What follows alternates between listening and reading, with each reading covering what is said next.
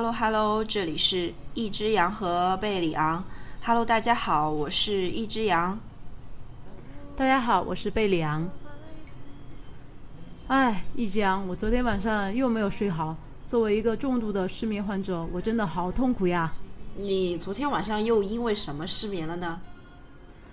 在凌晨三点的时候，我接到了一个语音电话，然后当时我在迷迷糊糊之中拿起手机一看，我真的差点把我的手机给扔了。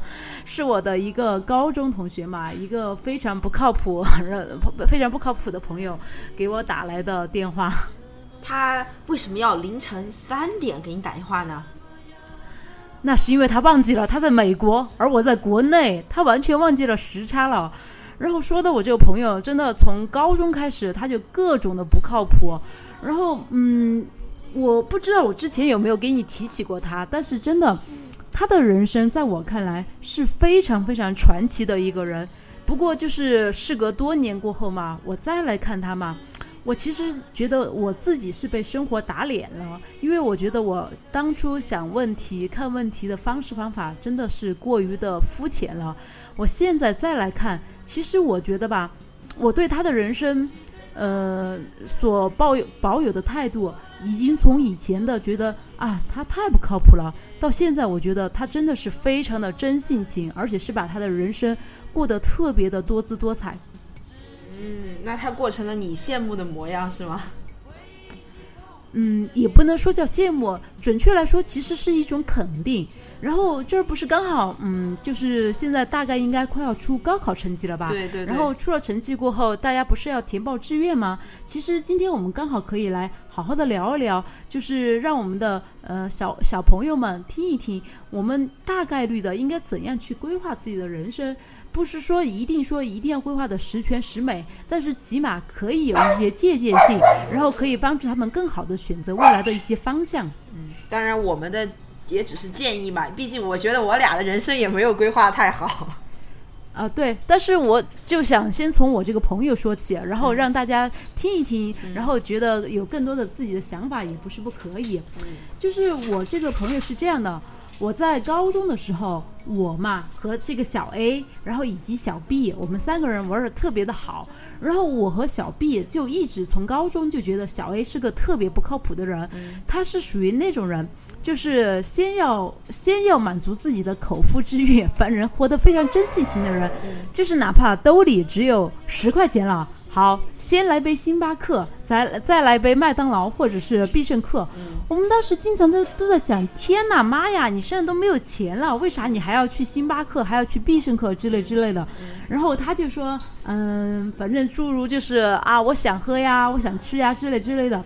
然后这个都还好，都不算是特别的离谱。我们真正觉得他很离谱的地方，是在于我们大学毕业过后，然后你知道，通常像我们正常的接受的教育。嗯，学生毕业过后就是要踏踏实实的去找工作，对吧？然后希望就是，特别是女生，求一份比较稳定的工作，然后干好自己的工作，然后等到成家立业啊，然后比较稳定的一生。但是我们这个朋友小 A，他就非常的不一般。他从我们毕业过后，他在短短的三年之内。换了大概有三十多份工作啊！当时真的是震惊到我和小 B 了，因为最开始是这样的，虽然时隔多年嘛，但是我现在都记得清清楚楚。嗯，当初嘛，他刚刚毕业的时候，他就给我们说，他说他要去学调酒师和拉呃咖啡拉花。嗯嗯。然后我们就问他，为啥你要学调酒师呢？哦不，他先说的是他要学调酒师。我们就说为啥你要学调酒师呢？他说他喜欢呀，他说他觉得那样特别的帅，然后就是用那个那个叫雪莉湖吧，那个叫雪克湖还是什么湖呢？我也不是很懂哎。哎，好像好像叫雪克湖，就是用那个壶，然后上下的摇动，然后感觉就是特别的自由自在，特别的飒爽，英姿飒爽，然后很飒嘛，然后就觉得很帅气。好，然后他就去学，学了过后，然后大概一两个月过后，他就学成归来。然后我们就问他怎么怎么样，然后他就说，嗯，他要去找一份在酒吧里面工作的工作，然后就尽情的施展他这份才华，好吧，我们就说他去吧，去了，然后又隔了大概几个月，我们就问他，哎，你工作的怎么样了呀？我们什么时候来给你捧捧场，去看看你到底工作的环境怎么样，你工作开展如何？当时他就一脸兴奋地告诉我们，我没有在酒吧里面工作了，我现在在学咖啡拉花。然后我们又问他，为啥你在学咖啡拉花呢？他就说，因为我想当一个咖啡师呀。好，然后紧接着他就去了吧。去了过后，我们又问他，他的惯例，他的套路简直都是这样的。每当他想干一个什么，他就说的天花乱坠，然后他就说这样工作怎么怎么样好，怎么怎么样 好。然后等你再问他，他就换成下一份工作的时候，他就会跟你说前一份工作他觉得有什么什么问题，什么什么问题。然后就在那短短的两三年之内。他去学过那个物流专业，就是考考那种证儿嘛，物流物流师的那种证儿。他去学过咖啡拉花，去学过调酒，去学过那个，嗯，就是游游泳游泳那种健身的证儿，就是当那种游泳教练，然后和那种就是安全员嘛。然后去过那个呃富士康，然后去过那个就是日料店。然后最神奇的是，他有一次，他告诉我们。他说家里人嘛，就看他这样，就是东换一下工作，西换一下工作，就觉得不行，然后就找了一点关系，就给他安排到哪里去了呢？就是一个非常棒的工工作，就是在烟草烟草厂里面去工作。你知道那种烟厂其实是待待遇非常好的，对的。虽然他不是那种就是有编制的那种正式员工，但是只要是你肯干，然后在那个时候一个月就是八千到一万块钱的工资，那是相当的高的了。当时我们就。听他说那份工作，我们就啊，好棒呀！你居然可以就是干那么棒的工作。当时他也是给我们保证，他说啊，这份工作我肯定可以干很久，因为呃也比较稳定，然后收入也比较好，怎么怎么样？好，当时我们就说嗯，那好吧。然后结果隔了最多半年，我们再打电话就叫他出来玩的时候，他就说啊，不行啊，我现在在上海。我们问他，你你什么时候去的上海？你咋在上海了呢？他说，哦，我在上海找了份什么什么工作，我现在干嘛干嘛。啊，当时我和那个小 B，我们简简直就觉得太夸张了。然后之后再问他，哦，然后我们还去上海看了他，然后去玩了一圈，然后看他，然后结果过了大概又是半年还是几个月，他又到了青岛。反正总之就是他的人生，在我们看来就是兜兜转转，然后完完全全的没有一个稳定的规划，或者是就是完全的就是按部就班的那种感觉嘛。但是就这样的话，就是这样的一个人生嘛，大概在。前年，呃，准确来说是前前年了。他突然就给我和小 B 打个电话，他就说，嗯，他去美国了。然后他说他要在美国当兵，他参了军嘛。然后当时我们就觉得也是很不可思议，但是又觉得，嗯，好像发生在他身上也是挺理所当然的，好像也挺对，也挺正常的。然后现在时不时的嘛，就和他联系嘛，就觉得。他干的挺好的，其实当时我和小 B 挺担心的嘛，就觉得他作为一个学渣嘛，英语也不是特别好，怎么就会到美国去生活呢？怎么怎么样？怎么怎么样？然后，嗯，因为他去了美国嘛，我们现在联系起来其实并不是那么方便嘛。但是我和小 B 经常一起吃饭嘛。有一天，我和小 B 就说到，就说到了这个小 A 嘛。其实我们两个突然转念一想，就觉得，哎，其实小 A 的生活。并不是如我们想象一样的那么不靠谱呀，因为他其实虽然换了很多工作，但是他对每一份工作都是全情投入。他的每一个人生阶段，虽然说从高中毕业到大学毕业，到就踏入社会，到现在出国，看似就是感觉嗯很没有个正形嘛，嘻嘻哈哈的嘛，干一些干一个事情没有长形，然后好像干着干着就就做其他的去了，干着干着就做其他去了。但是其实反过来想。他一直知道自己想干什么呀，并且朝着自己想干的事情去做，然后每一段时间、每一个阶段，他都是全情投入了的。然后现在想来，其实他的人生经历真的是非常的丰富。嗯，因为我和小 B，我们两个就是属于那种，嗯，典型的按部就班的那种工作嘛。然后当时高中毕业就选了，呃，当时时下很。很流行的那种专业，读完专业过后，然后我参加的是就是考试嘛，然后就选择了一份就是很稳定的工作。而小 B 的话，他也进入了那种就是大型的那种国有企业嘛，然后他也是就是有编制的那种工作嘛。然后虽然说我们俩的工作非常的稳定，但是其实细想一下，我们的人生经历其实相对来说是非常单一的。对，毕业过后就是从事工作，工作过后到现在。也就是始终围绕着那个工作里面打转。虽然说小 A 的人生看似非常的荒唐嘛，就感觉好像不是大家理想中的，或者是长久以来认识的那样，要有一份稳定的工作，踏踏实实的工作，然后老老实实的生活。但是细想一下。其实他的人生真的挺有趣的，遇到了很多很多有趣的人、有趣的事儿。当然，这里面也肯定遇到了很多困难呀，或者是遇到了很多麻烦问题啊那些。但是似乎最后总会解决的。所以说有一次，我和小 B 我们俩就说起了小 A 嘛，我们两个当时就长叹了一口气嘛。就以前我们就觉得很担心小 A 嘛，就觉得嗯嗯，过了三十岁嘛，没有存款。然后没有房子，然后干着干着工作，好像没有哪一份干过了超过两年或者三年的，他的人生该怎么办呀？我们当时就担心。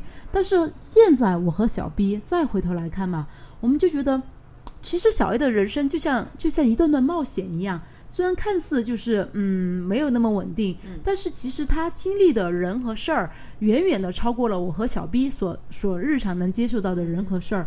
我就觉得，其实细想起来。为什么我们过人生，过自己的人生，要过成别人眼中那种很中规中矩、很模板化的生活呢？我觉得只要是每一段、每个阶段尽情的去投入，然后不不辜负每一段时光的话，其实人的潜力真的是无限的。对，所以说我就觉得，其实结合现在就是呃，可能有很多同学嘛，很多小朋友嘛，就要面临着高考，就是过后就要选专业了，或者是要。恒定或是规划自己以后的人生了，但是其实我现在在想，我觉得其实每个人不一定是要早早的就把自己的人生的一辈子规划完，因为真的是计划当不到变化，而且人的潜力是无限的。我觉得我们应该做的是把每一段时间都过好，然后真真正正的去寻找自己热爱的是什么，然后朝着自己的目标前进，然后在与此同时的时候，就是。把每一段经历真的活出它的价值，去学自己相关的一些东西。然后，当你当时可能你学了一样东西，哎，你好像觉得学了它不一定有什么很特别的功效或者怎么样。但是人生那么长，会遇到的事儿那么多，遇到的人那么多，说不定哪一天。你就突然发现，哎，原来技多不压身是真的。原来在某一天，我突然发现我会这样技能，就可以完美的解决我一个这样的问题，或者是我会那样技能，就可以解决我另外一些人生的难题。你觉得呢？对，哇，你今天这个观点抛的好早呀，你知道吗？导致我都感觉我都要接不下去了。你可以说说你的想法呀。嗯，因为我觉得其实听完你的这段故事哈，我记得其实你之前有给我讲过，其实我再听一遍的感想，我好像和你就是有一样的想法。我觉得哇，这个小 A 的人生真的是令人羡慕的人生呀，他的这个人生经历，可能有的人经历了一辈子。可能都没有能够拥有如此丰富的一个人生经历吧？你看，像你我，或者是很多人，其实过的都是大多数正常人走的一个一个人生的一个套路嘛，对不对？都是过的是模板化一个脚踏实地的人生。你就高中，然后上大学，大学毕业了，找一份稳定的工作，再加上你本来就是女孩子，可能不管是社会或者是家庭对你的评判来说啊，你可能你的人生基本上就是。一边工作，然后一边相夫教子嘛，然后稳固家庭，可能这是传统观念对女性的这样一个定义嘛。但是我觉得你的这个小 A 的这个朋友真的是活出了人生一个新的高度哈。嗯，我觉得我自己的话，其实因为相比你的话，可能我高考离我还稍微近一点点，我还能够回忆起我高考填志愿当时的一些经历吧。其实也不能算什么，因为我觉得我也算是个学渣。你学渣的话，你在填报高考志愿的时候，你是非常受局限的，就是你的选择面非常窄嘛。那么非常窄，当时我第一志愿其实是想要填填报心理学的。啊，然后第二志愿是根据时下当时在我读读大学期间嘛，那个时候就很多人学计算机啊，啊，计算机工程啊，什么通信工程啊这种专业，就觉得呃以后 IT 是大趋势嘛什么的。但是就我个人而言，我当时第一志愿是想要学学心理学，就为了把我这个心理学这个观念搬过来，我妈做了很久的功课，我妈就告诉我说，心理学没有学的必要。就是你要背那种很枯燥的书，天天跟有问题、心理问题的接触，你把你自己都搞疯了，然后什么什么的，然后就在我学心理学这个路上阻止了我很多次，就跟我说你不要去学这个事情，真的你就把你自己精神的搞出问题来了。好，然后我这个事情就在我高三的上半学期就彻底被断送了。然后我妈就一直给我灌输的观念是，你要去学计算机，学计算机，然后才有出路，一定要学一门技术，好吧？那个时候其实你高三，你一门心思也就是扑学习上啊，或者是干嘛呀？反正那个时候虽然我的心思吧也没有在扑学习上，都去追星去了，呃，但是 就是我也觉得自己的人生就是。没有想清楚自己在那个时候我到底要干什么，因为我可能也就是有些小孩儿嘛，对吧？他从小就想清楚，比如以后他是想当一个医生、老师什么的。但是大部分小孩儿都是告诉你，到特别是到高三或者是初中这种阶段，就想，嗯，我以后吧。反正能能先考一个大学，至于以后到底要干什么，就走一步看一步吧，就就就走一步算一步。毕竟那个大学的专业对口率也大概只有百分之二十这样一个水平。好，然后最后我也嗯就稀里糊涂的上了大学，然后读了一个通信工程这个专业嘛。我真的就是个学渣，主要是我对这个专业确实也是专业成绩稀烂，就导致我根本就是反正学习的时候吧，就是。呃，勉勉强强过得去的功课，而且我也没有想在这方面继续发展下去。然后我记得我工作就是毕业了嘛，要实习找工作的时候就就只有一个愿望。当时我去一个公司面试，我就跟人家说，我说，嗯，我我想找一个跟我自己专业没有什么关系的工作。我不想做一个技术岗，我觉得我就是个技术渣，我根我就适合去做管理，我根本不适合做什么技术性人才，你放过我吧。然后人家就问我，那你为什么要学计算机呢？那我虽然我记不到我当时填志愿到底是一个具体什么心态了，但是我能回忆起的是，嗯，其实就是因为我并不是。太清楚我的人生未来是怎样的，所以说我是随大流选了一个当时就是很新颖的一个专业，当时就觉得，哎，这个专业感觉就是未来就业啊、择业那些应该挺靠谱的，因为是一个新兴的行业，而且是一个挺有前途的行业，所以说我是随大流，然后选了一个新兴的行业专业去学，然后结果事实上我学完过后嘛，我那个专业它不是太好就业。就是以至于我就只有去考公公招那些，然后以至于我现在干的工作，其实和我的大学专业是完全不相关的。嗯，所以说我觉得，其实如果说我要给就是我们的小听众们或者是小朋友们一些建议的话，我觉得其实最主要的是什么呢？最主要的其实不是去考虑你的择业啊，你的未来的整个人生的规划呀，或是怎样。我觉得最应该考虑的是，你觉得你到底。热爱什么？因为我们都知道一句话，就是为爱发光嘛，然后用爱发热嘛。然后其实真的就是，我觉得热爱是一个非常非常重要的动力。对，因为我们之前以前也讨论过，就是说关于我我想学日语的问题，因为我从小就很痴迷二次元嘛，然后一直对于漫画非常的喜爱嘛。然后其实如果我真的稍微有。多一点点的坚持，或者是多一点点的思考的话，我觉得如果我去很认真的学日语的话，其实我应该是可以学得很好的，因为我确确实实非常的喜欢就是二次元动漫嘛。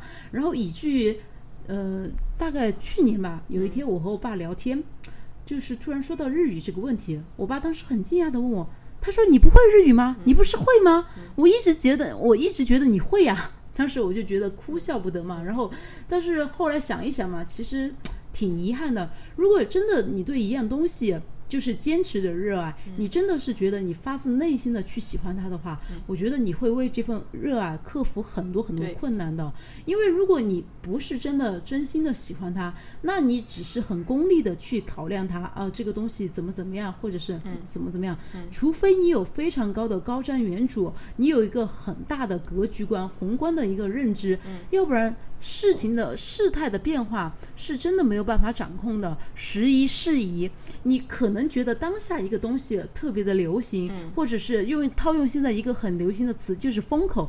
你觉得哎，这个东西现在正处于风口，但是你永远不知道下一个风口在哪里。如果你要去追，你要去赶的话，其实是非常难的。是的。但是如果你真心的热爱一样东西的话，哪怕在别人看来，哎，也许不是那么靠谱，但是你自己知道，你可能会为之付出的热情和努力到底是多少，然后你就会。把这件东西真正的牢牢的拽在手里，然后带到有一天它就会发光发热，然后真正的发挥它的作用。所以说，我觉得其实对于自己人生的一个规划也好，或者是思考也好，我觉得我个人现在就是以三十而立过后的年龄来来思考嘛。我觉得其实如果现在让我重新回到高中的时候，我觉得我考虑的话，应该不仅仅只是简单的考虑一个择业率呀，或者是哎，就是这个科目，嗯，适不适用大大众的生活呀，或者是它涵盖的面到底是什么？我觉得哪怕是一些比较生冷，或者是一些比较就是比较冷嗯偏偏僻的一些科目，或者是一些嗯专业那些，只要是你真真正正的从内心。喜欢他，那么我觉得他一定会让你获得自自己的价值感的。对的，对的。你说到这个，我就必须要讲一个我大学的室友嘛。其实我们刚刚说高考是一个节点，但其实我觉得，比如说你真正找到自己热爱哈和喜爱的东西，我觉得你想把它作为你的事业，真的是什么时候都不会晚。为什么会讲我大学室友的这样一个事事情？因为当时这个女生可能当时跟我填报志愿时有点像，她以前就体育非常的好。但他成绩也还可以嘛，就是他大概是在填高考填报志愿的时候，他就跟他妈说他想去读体院。然后你知道，在家长的观念里面，你读什么体院啊？你就应该读一个就是那种普通的大学，对吧？就是呃，不说二二幺幺呃九八五嘛，但是应该会比上一个比较好一点的大学。他觉他妈的传统观念里面就觉得体院就是那种啊成绩不好啊不学无术啊这种小孩儿嘛，或者就是相对这种可能多一些，所以就非常反对他要读体院的这个选择，就直接跟他说不行。然后他就跟我一样被迫选择了这个呃。看起来就业率非常高的计算机专业，结果我们俩就扎到一堆了呀。我们俩反正就是我们班的倒倒数啊，反正就是过得去的那种成绩。嗯，但是他到他真的是这样的，他没有放弃过自己对体育啊、对这些的一个热爱嘛。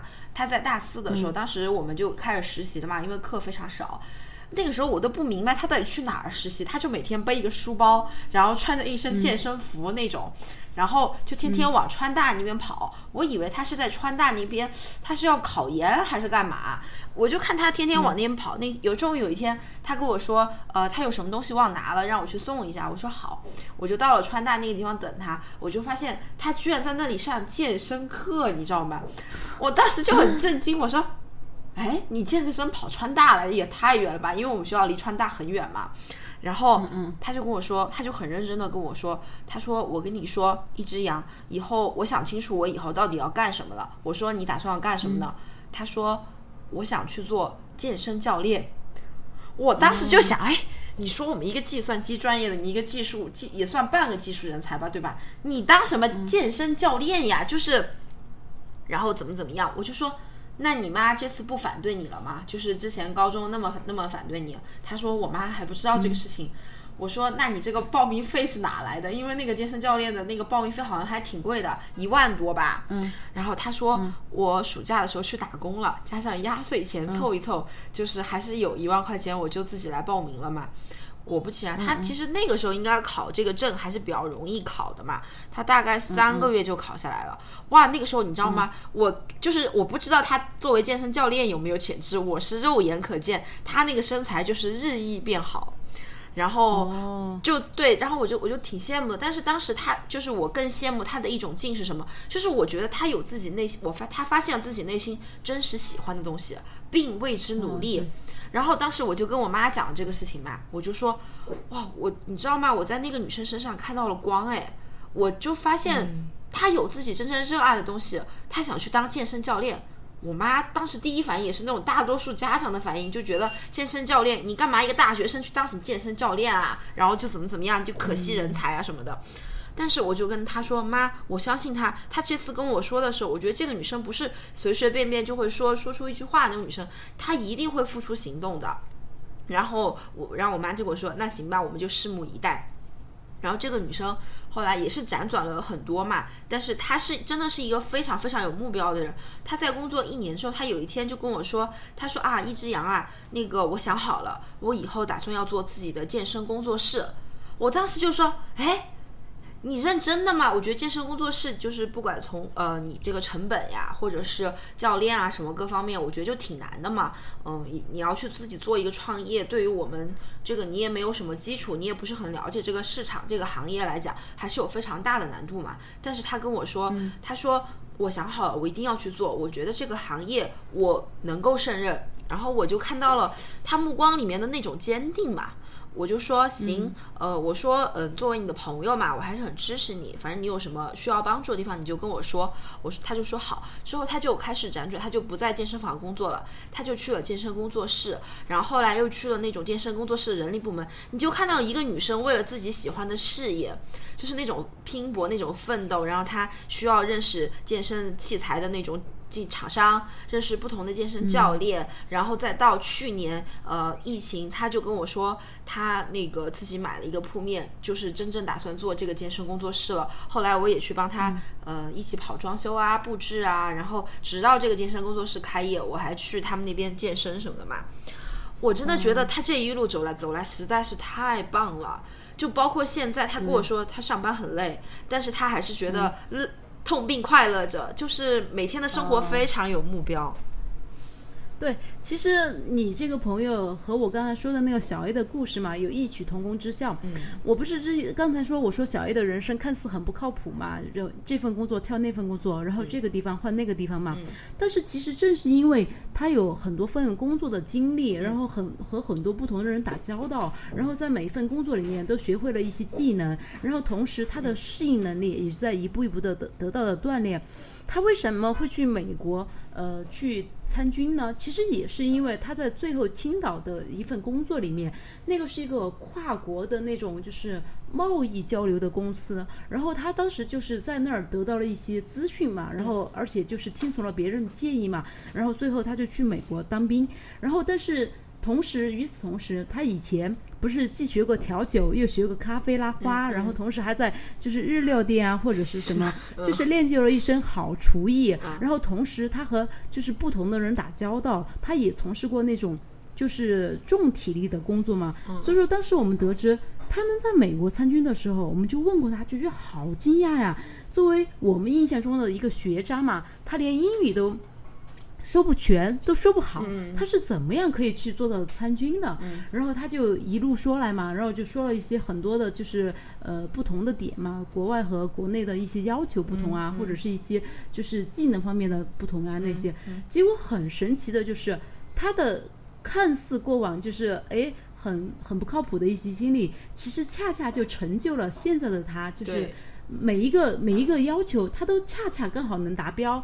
然后体力他有，然后与人交际的能力他也有，然后吃苦耐劳照顾自己的能力他也有。所以说，其实我觉得刚才听了你朋友的故事嘛，然后我再想到小 A 的那个故事嘛，我真的就觉得每一个人，也许可能有些人会走一些弯路，但是他只要内心一。一直秉持着坚持，一直去探探寻自己内心真正的热爱，或者是去探寻自己真正渴望得到的东西的话，哪怕这条路可能走得远一点，或者是久一点，但他最最终是会走到的。对，就是哪怕他走走了一个圈儿，或者是走了一个曲曲折折的波浪线，但是最终他是可以到达自己希望的彼岸的。对，而且我觉得其实现在的小孩子啊，说实话，其实我更羡慕他们。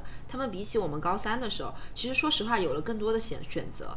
因为我觉得现在一个自媒体时代嘛，其实呃，可能更多的一些小朋友他在选择上面不太会像我们之前走过的路，也许是一些模板化的人生。他可能现在的工作更具创意性，或者是呃发展更多面嘛，不太会像世俗意义上定义上的一些所谓的工作。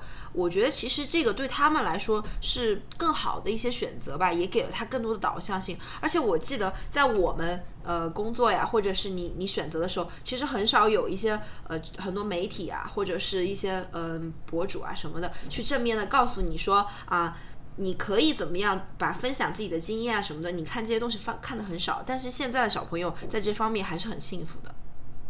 啊，对你这样一说，我就想起了去年 B 站嘛，那个小破站，他不是那个五四青年节的时候推出了一个后浪演讲嘛？当时看完过后就觉得特别的燃，但是与此同时也真的是特别的羡慕他们，特别是现在的零零后嘛，就是如你所说的一样嘛，他们选择的渠道或者是选择面比我们那个时候要多得多。因为现在随着社会的发展嘛，然后这种网络的时代的到来嘛，他们可以接触到的新鲜事物比我们那个时候。多更多，所以说就会有了更多的选择面，所以说也有一些可能，哎，听起来感觉好像和传统意义上的稳定不沾边儿的事情。对。但是如果其实你真的去做了，它会它会做出成效的，它会发光发热的。只要你能坚持，只要你能持续的热爱，我就觉得其实选择是什么，嗯，并不重要。对。因为真的没有人可以在。很早的时候就可以把自己的人生规划的非常的完美，因为我们每个人受自身的格局意识嘛，我们不可能站在一个特别特别高的一个宏大的格局观去看这个世界，看这个社会。即使有这样的人，那这样的人也是少数的。对，作为大多数的我们。就是一个平凡人的一个眼界，一个平凡人的生活。我们能想到的，我们能看到的，其实都是有局限性的。与其去苦苦的在一开始就想一个十全十美的安排，我觉得还不如真的就是每一个阶段，一个阶段一个阶段的定目标，一个阶段一个阶段的去积累。也许你就在这个过程里面，就真正的找到了自己所热爱的、所希望的、所坚持的东西。这样的话。一点一点的去修正，一点一点的去前进，那么我觉得就不会走太弯的路了。对，因为我觉得你说这个观点我也非常同意。因为前段时间我就是也有经常呃身边的朋友跟我抱怨嘛，说觉得很迷茫。不知道为什么要工作，就觉得只想躺平啊，觉得就是什么都没有意义什么的。其实我觉得，嗯，你在不同的阶段，其实都一定会经历这样的一个情况。就像刚刚说，其实我们每一个阶段，你都不是在白活，其实你一定是在积累，呃，不断的积累。当你积累到达一定的阶段的时候，其实你的生活就是开始做减法。因为你慢慢发现，其实真正自己热爱和喜爱的东西到底是什么，这个时候你的专注力就会更高，就会专注到你会把所有的精力专注用到你自己真正喜欢、热爱的一个东西上面。这个时候你就会发现，你的路越走越清晰，你的道路就是越走越宽了。你也没有那么多迷茫，你也不觉得我的人生就是想躺平，我的人生呃就是觉得没有希望或怎么样。但只是说，人一定都会经历。一个呃人生的起伏波动，这些都是非常非常正常的一些过程。对，然后你说的这个，其实我想，就是以我现在嘛，嗯，三十出头的这个年龄嘛，再来回想我的人生，其实我觉得人生很有趣的一个点就在于，我们对未来是未知的，但是我们既不要去恐惧未来，当然也不要小瞧生活。对，因为我想到，我想到一个什么事儿呢？我就想到大概就是几年前吧。我和我一个同事，我们俩坐下来聊天。当时我们俩聊天，我们就发现我们俩的人生阅历截然的不同。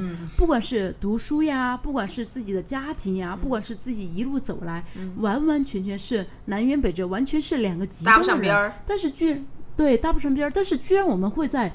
同一个地方工作，然后坐下来在这样的一个一个地方聊天儿，当时我们俩就很感慨这个人生，然后同时就觉得人生很奇妙，真的就是不要过早的，就是限定了你自己的人生，不要用我们现有的比较狭窄的视线，就是过早的给自己限定框框款款的东西。我们真的应该是去激发自己的潜力，然后去寻找自己的热爱，去寻找自己的热情。我觉得这个是很重要的，因为。在我看来，人生呀，真的就是充满了太多太多，就是让人觉得，嗯，对那种魅力无穷，要追寻一辈子的东西。然后人和人之间的不同，人和人之间的相同，其实这些点都不是由我们个人来做决定的。我们每个人。嗯，我记得曾经有一句很文艺的话：我们每个人都是一座孤岛，就是共同等待生活的心血来潮，然后彼此的相连。其实我觉得这个就是说出了一个什么点呢？就说出了我们的人生真的就是有太多种可能了。不要不要光是为了别人眼中的哎，好像很疯狂，那么你就你就照着去做。也许适合别人，但是不一定适合你。也许可能你确实。活的表面和在别人眼里很风光，但是你不一定是你自己心里面所想要的，并不是你自己渴望的生活。所以说，我觉得对于自己的人生，关键在于就是自己的热爱、自己的向往，然后别人眼里面的中规中矩，或者是别人里面的光鲜亮丽，也许适合你，也许不适合你。对所以说应该是从自己去考虑，而不是仅仅以别人的眼光来界定自己的生活。对，我觉得真的是你还是不要活成别人希望你成为的人生，而是你应该活出你自己希望成为、你自己希望走的路、自己希望成为的人。我觉得这一点是非常非常重要的。对，我觉得如果现在，嗯，给我重来一次的机会吧，我真的真的真的好想去学考古学啊！不是那个三星堆持续上新吗？我其实作为一个四川人，我去了三星堆可能还是有四五次了吧。我真的觉得每一次去，我都觉得真的历史让人太着迷了，那些文物真的太美了，简直是文化瑰宝。但是当初我嗯曾经侧面的提过，我想学考古学，我妈就直接来了句。考古学，那你拿什么吃饭呢？你给 拿什么养活自己呢？这个一点都不好就业。对，然后我就我就打消了这个念头了。但是现在想来，我真的觉得啊，如果我学了考古学，如果我真的有幸去了三星堆，说不定现在我就真的就是见证奇迹的时刻。然后看到隔了三千多年过后，三星堆还可以持续的上新，这个是多么让人惊叹的一个事儿呀！对，所以说，哎，但是人生没有回头路嘛。嗯。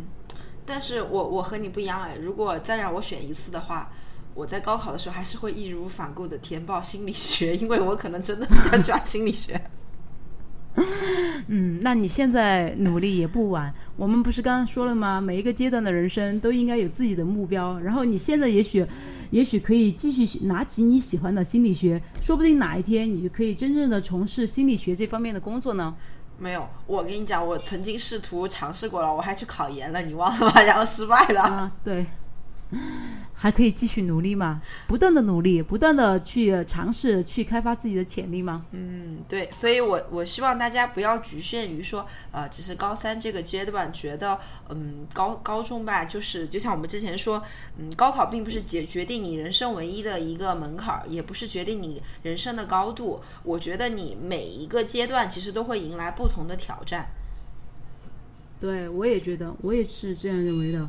嗯，那行吧，希望大家呃能够过好自己的人生，呃，不要被所谓的世俗、所谓别人的语言去嗯，在心中的一些一些意意愿或者是一些志向动摇。嗯，坚定走好自己人生的路。对，我觉得就是今天我们其实聊了关于就是人生的路怎么样规划嘛。嗯、我不能说我到目前为止我的人生过得有多好，或者是过得就是有多么的呃如我自己所愿，但是起码我可以这样说，就是我不断的在前进，不断的在回头往后看，然后再总结。我希望大家就是听到了我们的分享过后，真的就是对自己的人生可以进行一些更广阔的思考。虽然说不一定就是通过思考就一定可以觉得做的那么好，对但是我们起码边做边走，然后边考的话，总会少走一点弯路的。然后我觉得就是。自己活出自己想要的风格，活活出自己的热爱，我觉得这样的话就不不辜负自己的这个人生了。对，不辜负自己这一点是最重要的。嗯对啊，我也觉得这个是非常非常重要的。所以说，希望大家如果填报志愿的话，可以更认真的思考一下你自己喜爱是什么。如果你到现在还是不知道你自己喜爱是什么的话，也不用担心，也不用恐惧未来，因为未来还很长。对也许在下一个转角，也许在这个暑假，也许在大大一的开学过后，你都还有时间去选择，你都还有时间慢慢的去了解自己。因为人这一生，漫漫漫长的一生，其实都是一个了解自己，然后去寻找真实的自己的过程。也许只是可能简单的看来，你十多岁、二十多岁的时候，你觉得你对自己可能也许不够了解，但是哪怕你到了三十多岁、四十多岁，你不断的通过那个过程去寻找、去打磨自己，最终你能得到一个最真实的，然后最完整的自己。我就觉得一点都不用当，一点都没有浪费时间。嗯，对的，对的。嗯，我觉得今天被李昂总结非常到位啊，拔高了一个新的高度。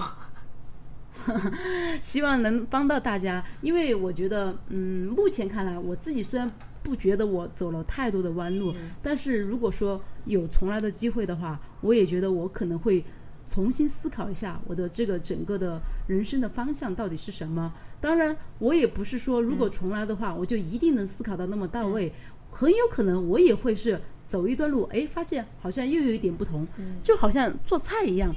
呃，就是一道菜，它的味道到底好不好，咸淡或者是怎样，你只有自己不断的去尝试它，然后不断的去调整它，你才能得到一个最好的结果，然后一盘佳肴才能最终成型，对吧？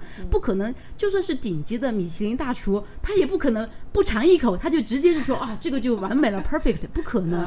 他在做的过程里面一定是尝了很多次，然后一点一点的去添加，嗯，就是佐料呀，一点一点的去添加食材啊那些。最终才能达到他想要的东西，对吧？嗯，对的，对的，对的。呃，希望大家都能够嗯坚定自己要走的路，呃，也不要感到迷茫，呃，觉得自己觉得对就去做。对，以爱发光，用热去用热爱去寻找自己这一辈子最执着想坚持的东西。嗯，好的，那我们今天的这期节目就录到这里喽。嗯，好的，那就到这里吧。嗯，那我们下期再见，拜拜，拜拜。